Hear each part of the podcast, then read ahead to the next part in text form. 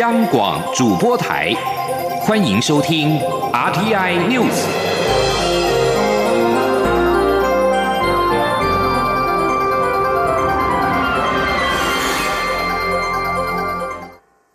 各位好，我是主播王玉伟，欢迎收听这节央广主播台提供给您的 RTI News。今天是二零二零年三月十五号，新闻首先带你关注。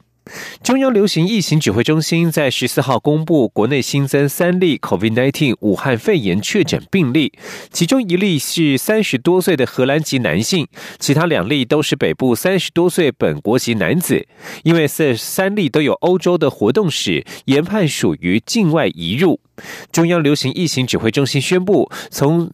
十七号开始，进一步提升欧洲的疫情等级。将申根国家英国、爱尔兰等二十七国以及杜拜提升至第三级，相关地区入境台湾者必须居家检疫十四天。另外，指挥中心也将美国的华盛顿州、纽约州和加州疫情等级提升至第二级。前天记者王威婷的采访报道。欧洲武汉肺炎疫情迅速升温，中央流行疫情指挥中心指挥官陈时中十四号宣布，除了原本已经列入第三级疫情等级的意大利。自十七号起，进一步将其他深根区国家英国和爱尔兰共二十七国以及杜拜的疫情等级提升至第三级。从上述国家入境者需居家检疫十四天，而十四号下午两点起，已经登机者加强自主健康管理，尚未登机者也列入居家检疫十四天管理范围。陈时中表示，考量全球疫情日趋严峻，目前尚未列入疫情警示的国家均提提升至第一级。换句话说，在深根区国家皆列入第三级后，巴尔干半岛国家也提升至第一级，整个欧洲都在武汉肺炎疫情警示范围内。陈时中说。那今天所有没有讲讲到的哈，或者我们原来还没有升级的，我们大家原来就已经有一些的相关的升级在中港岸、中港澳、韩国哈，那意意大利也包含刚才讲过嘛哈，那还有伊朗哈，当然是三级，那还有原来的新加呃新加坡、日本哈，那这些是本来是二级，那其他的哈都没有被还没有被提到的，全部都列为一级。另外，美国的武汉肺炎疫情也拉警报，超过二十周进入紧急状态。陈时中也宣布，即日起将美国华盛顿州、纽约州、加州的疫情等级提升至第二级，其他州列为第一级。陈时中表示，目前美国每百万人的病例数大约是七点五个，欧洲则是数十个，疫情相对比美国严重。指挥中心站在可比较的基础评估，考量整体国际形势、经贸、外交关系等因素，未来也会审慎做决定。因应全球旅游疫情建议全面升级，指挥中心表示将强化边境管理和扩大回溯性筛检措施，以确保国人安全。中央广播电台记者王威婷采访报道。而外交部在十四号表示，有鉴于欧洲及中东地区武汉肺炎疫情持续扩大，外交部十四号表示，中央流行疫情指挥中心在今天。十四号调升了数国的旅游警示，外交部也对欧洲深根区等三十多个国家调升旅游警示至橙色及黄色。欧洲二十七国列为旅游疫情建议第三级警告。长荣航空十四号宣布，从十六号以后，往返欧洲的航班将会陆续异动，并且持续供持有前往欧洲机票的旅客办理改票、退票、免手续费的服务。中华航空则是在十四号宣布，从十五号前往欧洲的航班是正常飞航，未来将依照市场旅运需求，机动调整欧洲的航班。武汉肺炎疫情全球延烧，各国加强旅游管制。外交部十四号表示，泰国卫生部已经在十四号、十三号晚间公告，将台湾从持续发生社区感染的国家地区名单清除。台湾民众入境泰国不需不需要自我监测至少十四天，并且通报行踪。根据外交部领务局最新公告，泰国卫生部十四号晚间发布，台湾已经从持续发生社区感染的国家地区名单当中除名。台湾民众目前入境泰国，暂时不需要自我检测至少十四天，也不需要向当地的卫生部通报症状及行踪。外交部指出，泰国原先将台湾与日本、新加坡、德国、法国、西班牙等国并列为持续发生社区感染的国家地区。不过，外交部还是提醒，泰国政府为了预防疫情扩大，日前宣布暂停包括台湾在内十九个国家的落地签证待遇。台湾前往泰国民众应该事先必须先到泰国贸易经济办事处申办签证。而在国际疫情动态方面，武汉肺炎疫情持续在欧洲蔓延扩散。意大利当局十四号宣布，境内感染的不治人数已经增加到了一千四百四十一人，比一天前的一千两百六十六死暴增了将近百分之十四。而意大利的新增确诊病例数达到了三千四百九十七例，累计确诊感染数达到两万一千一百五十七例。目前，意大利仍然是欧洲疫情最严重的国家，而且在全球排名第第二严重，仅次于中国。另外，欧洲第二疫情严重的国家西班牙，十四号起禁止民众离开住家。除非是外出前往工作，或是采买民生必需品等等。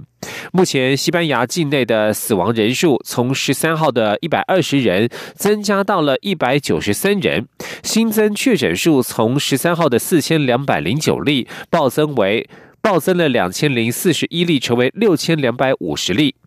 而在法国，十四号则是大举升高了防疫举措。法国总理菲利普宣布，从十四号午夜起关闭包括了商店、咖啡厅、餐厅和娱乐设施等所有非非民生必须的公共场所。法国目前确诊感染数达到了四千五百例，死亡人数增加到了九十一人。继续来关心的是美国的情况。美国总统川普终于表示会让步，已经在昨天晚上接受了武汉肺炎的检测，结果渴望在一两天之内出炉。他也宣布将对英国与爱尔兰实施旅游禁令，从十六号午夜开始生效。巴西总统波波索纳洛在七号前往川普位在佛罗里达州的私人海湖俱乐部拜访，他的新闻秘书沃恩加藤也陪同。一行人合影时，川普就站在沃恩加藤的身旁。沃恩加藤后来确诊感染了 COVID-19，之后陆续有多位曾经与巴西代表团会晤的美国官员与民众检测呈现阳性反应。美国总统川普在记者会上终于表态，他将会接受检测，而他在昨天晚上已经接受了检测，送往了实验室进行筛检，结果渴望在一两天之内出炉。而美国总统川普也同时宣布，对欧洲的旅游禁令将扩大到英国与爱尔兰。副总统彭斯随后补充表示，这项禁令将从美东时间十六号午夜开始正式生效，而之前的旅游禁令仅。范围只有深耕二十六国，如今加上了英国与爱尔兰。美国纽约州的武汉肺炎确诊病例在十四号增加到了五百二十四例，并且出现首例死亡案例。纽约有多所医院是如临大敌，已经减少了手术或是改装病房，以利于收治更多病患。纽约州目前约有五万个医院病床。三千个加护病房，而面对疫情来势汹汹，纽约州长古默坦言，现在越来越担心州内医院收治大量病患的能力。而在台湾的防疫措施方面，欧美各国的防疫手段现在开始调高。英国政府打算让六成人口感染，以达到全体免疫的目标。对此，中央流行疫情中心指挥官陈时中十四号表示，这是医疗体系无法负担时才会选择这样的做法，但是科学证据还无法提供完整的评估，所以台湾会不会采取英国的做法？台湾也距离英国的情况非常远。陈时中表示，台湾是不会采取英国的做法。前天记者王维婷的采访报道。英国武汉肺炎疫情升温，英国政府采取让多数民众染病，以达到群体免疫的策略。对此，中央流行疫情指挥中心指挥官陈时中十四号表示，各国根据医疗资源选择不同的防疫政策，台湾不会选择这样的方式。对于英国的做法，陈时中表示。一般来说，在医疗体系无法承担时才会这样考虑。但是台湾距离英国的情况还很远。他也指出，防疫需靠医学研究当基础，但是目前尚未有科学证据证明感染武汉肺炎后百分之百不会变成重症。陈世忠说：“如果有人可以跟我们保证，就是说染到之后某一些情况，它百分之百是安全的，好，它不会变成是重症。”那其实这方法也不错，好啊。可是问题是，问题是现在的科学还没有办法跟大家来做这样的一个，好，就相关的一个评估。说你什么情况下你染了以后，好，你大概染了到十来天、二二十天，你有抗体了，然后你也好了。好，那当然未来科学证据越来越清楚的时候，也许会有这样的评估会越来越清楚。所以在整个工位还是要靠着基础医学的一些研究来支持好相关的一些防疫的措施。中央流行疫情指挥中心召集人张尚淳也表示，感染武汉肺炎后，不管轻症或重症，确实体内会产生抗体，有免疫力。但是让轻症患者回家自己复原，是国家医疗能量无法承担，才会有这样的做法。台湾的医疗能量足够，目前暂时不会采取英国的做法。中央广播电台记者王威婷采访报道。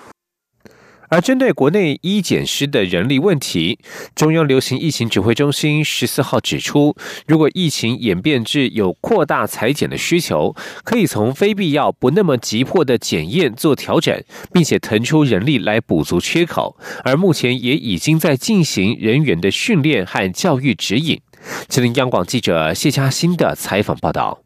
因应全球武汉肺炎疫情升温，中央流行疫情指挥中心决定提升每日检验量能，引来国内医检界质疑检验量能能否负荷，且人力也可能不足。对此，指挥中心疫情监测组组长周志浩十四号表示，在维持其他检验正常运作的情况下，每日检验量能可达三千两百件，但若未来有需要，检验量能还可以透过调配再提升。他说：“如果疫情真的是在演变的时候，我们一些比较不急的检验或其他的这些，呃，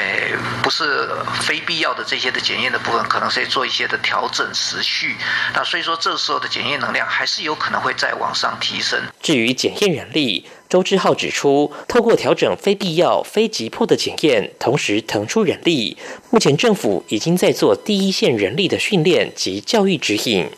另外，外国留学生反映国外买不到口罩，是否考虑将口罩发至驻外办事处，让旅外学生购买？陈时中表示，确实收到很多讯息，反映在欧美买口罩很困难，政府会来考虑。不过目前还是以国内优先，当国内供应稳定后。才可能向外供应。中央广播电台记者谢嘉欣采访报道。继续要关注的是环保议题。行政院宣告台中市部分无效，引发争议。环保署十四号表示，台中市空气品质的改善显示政府空污管制策略奏效，减煤并非唯一的手段，推动空污减量应该依法行政。行政院宣告台中市管制生煤自治条例部分条文无效，而由于中东中部地区秋冬空气品质不佳，外界将矛头对准了燃煤的台中火力发电厂。为了解决中火的争议，行政院在十四号宣告台中市管制生煤自治条例无效，引起各界的关注，让中火议题再度浮上台面。环保署表示，推动空污减量应该依法行政，已经与经济部合作盘点国营、公营事业减量，其中火力发电厂的排放减量是重点之一。环保署强调，减煤不是减少空污的唯一手段，后续将持续依照空气污染防治法授权，加强推动各项管制工具。而对于行政院的举动，台中市长卢秀燕十四号表示，未来燃煤状况可能不减反增，对中部地区空污改善恐怕雪上加霜，冲击中部民众的健康。他建议中央务必深思，政府要改善空污，照顾人民的健康，不可逆向而行。这里是中央广播电台。大家好，我是贝尔。外出用餐或和朋友开心聚餐，注意小心防疫哦。第一，用餐前后请记得用肥皂洗手，湿搓冲捧擦，细菌病毒不入口。第二，咳嗽或打喷嚏时，不要对着人跟食物，并用衣袖遮住口鼻。第三，餐点尽量不共食，如果需要和朋友一起分享餐点，使用公筷母匙才卫生哦。第四，有咳嗽、喉咙痛等呼吸道症状，或是生病发烧时，一定要记得在家休息，等身体健康后再和朋友一起聚餐，才会开心哦。由政府请安心资讯由。机关署提供。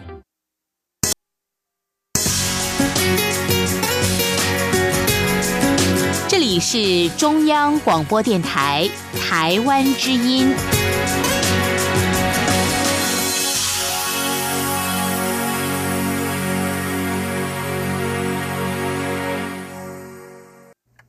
各位好，我是主播王玉伟，欢迎继续收听新闻。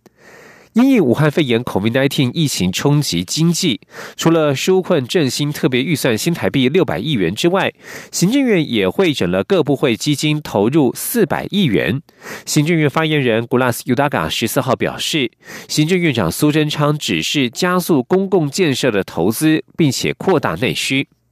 因应肺炎疫情的冲击，蔡英文总统在十二号召开国安高层会议，指示在最短时间落实政府部门投资与采购，加速扩大内需。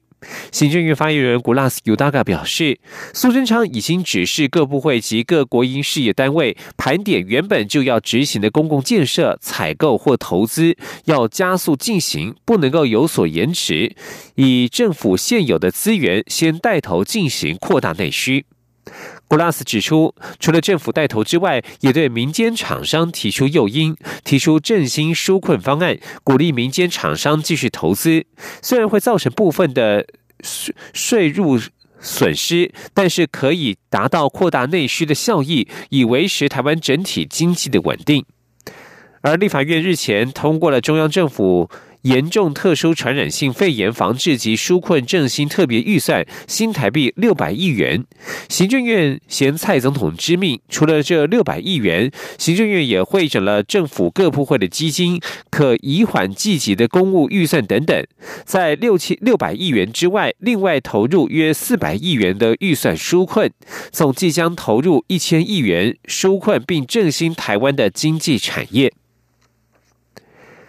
而为了应应防疫工作，新北市在十四号上午在新店地区举办了大规模的防疫演习，模拟居家隔离管制、大规模社区感染、医院清空计划以及病患分流等情境。观摩演习的卫福部长、中央流行疫情中心指挥官陈时中表示，演习串联起医疗体系、民政与社政情境。想定相当完整，确实做到超前的复述。前天记者王维婷的采访报道。新北市十四号上午在新店央北社区举行武汉肺炎大规模防疫演习，模拟居家隔离送餐、独居检疫者关怀、失联隔离者协寻、居家隔离救护送医及医院处置情况，以及零星确诊、单一社区感染到大规模社区感染发生时，医院收治与病患分流措施。新北市长侯友谊、中央流行疫情指挥中心指挥官陈时中、卫福部次长何启功。和专家咨询小组召集人张尚纯都全程观摩演习。陈时中表示，新北防疫演习非常逼真，连结医疗、民政和社政体系，确实做到超前部署。陈时中说：“如果大家都这样做，其实我们中央疫情指挥中心我们就松了一口气。但是未来非常重要，在未来我面临到现在，大家看到整个欧洲情势的一个变化。”好，稍不小心，好，这么进步的一个区域，一下子，啊，就往下这样子落，好，那是一个让人家非常哦惊慌的一件事情。不过我们在这里，我们有地方政府，有侯市长在，各种准备设想都完成了，好，大家要警惕，要小心，好，但是不用恐慌。侯友谊表示，这次防疫演习设定，当新北市出现超过三千例确诊病例时，社区大规模感染的应应对策。他表示，新北市已经锁定隔离收治中心地点，可以容纳两千人。一旦发生这样的情况，会将轻症病患送至隔离收治中心安置，重症病患则分流至责任医院治疗。侯友谊说：“我们在隔离收治中心可以容纳两千个。另外，我们最大的量，包括医疗体系，原本只有六百七十八床，但是我要把它扩增到一千床。当这一千床出来的时候，隔离收治中心可以容纳的轻症的，或是我刚刚讲的无症状的确诊，先把它收起来。那再不够的，除了要采取居家隔离的方式来做应变以外，比较严重的一千床就要送到严重的收治医院里面去治疗。侯友谊也表示，现在应该为下一阶段做准备，各地方政府应该组成区域联防网络，例如北北基、桃竹苗组成区域小组，针对大规模社区感染进行区域联防兵推演练。他建议中央流行疫情指挥中心应该下令地方政府动员，预先准备。中央广播电台记者王卫婷采访报道。继续关注政坛动态。国民党二零二零年总统立委选战大败，检讨声浪四起。国家政策研究基金会日前针对了国民党的组织改造、两岸论述、青年参与、财务稳健等四大议题召开咨询会议，将在十八号中常会提出初步建议，预告改革委员会正式启动。而外界更关注国民党的两岸政策是否有变。立委江启臣正式就任国民党主席，他在宣誓就职致辞时没有提到九二共识，只强调国民党必须先赢得民众的信任，才能有意义的谈两岸。引发讨论，而事实上，国民党在二零二零大选惨败之后，党内检讨两岸政策的压力倍增。横在江启臣眼前的，除了两岸论述的重新定位之外，还要思考如何在两岸论述上与民进党有所区隔，并维持可以与中共对话的优势，获得选民的信赖。如何区隔与突破，是江启臣必须思考的课题。前天记者王维婷的专题采访报道。国民党主席江启臣日前走马上任，他在就职典礼发表谈话时提到，要扮演承先启后的角色，改革国民党，让党内世代共荣，携手向前。然而，对于外界关注的两岸政策，江启臣并未重申九二共识，只表示会坚持中华民国自由民主的制度与价值。他也不会言，当前国民党最重要的是党内改造，唯有赢得。民众信任之后，才能有意义的去谈两岸。国民党在二零二零年总统与立委选举惨败，党内检讨两岸论述的声浪四起。江启臣的当选被视为国民党世代交替、本土青壮派的胜利，加上他对两岸立场没有明确表态，让外界揣测江启臣领导下的国民党是否会扬弃九二共识或修正两岸路线。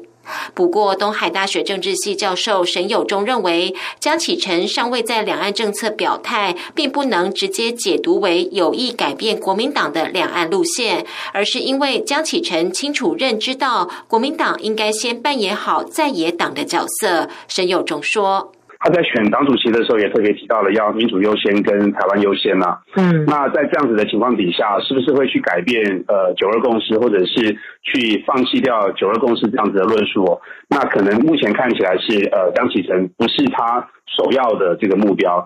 国民党曾居中协调第一批武汉包机，但是协商过程、名单安排等引发争议，使得国民党在两岸间扮演的角色再度遭到民意质疑。过去拥有两岸对话管道是国民党的优势，如今却成为国民党争取民众信任的包袱。对此，台湾智库咨询委员董立文表示，国民党长期认为可在两岸关系上扮演一定角色，但是两岸交流必须以政府授权为原则。国民党若不能改变国共关系凌驾政府授权的惯性思维，以行动展现守护台湾基本价值的话，恐怕会面临被淘。淘汰的危机，董立文说：“国民党哈，就国共关系是特殊的，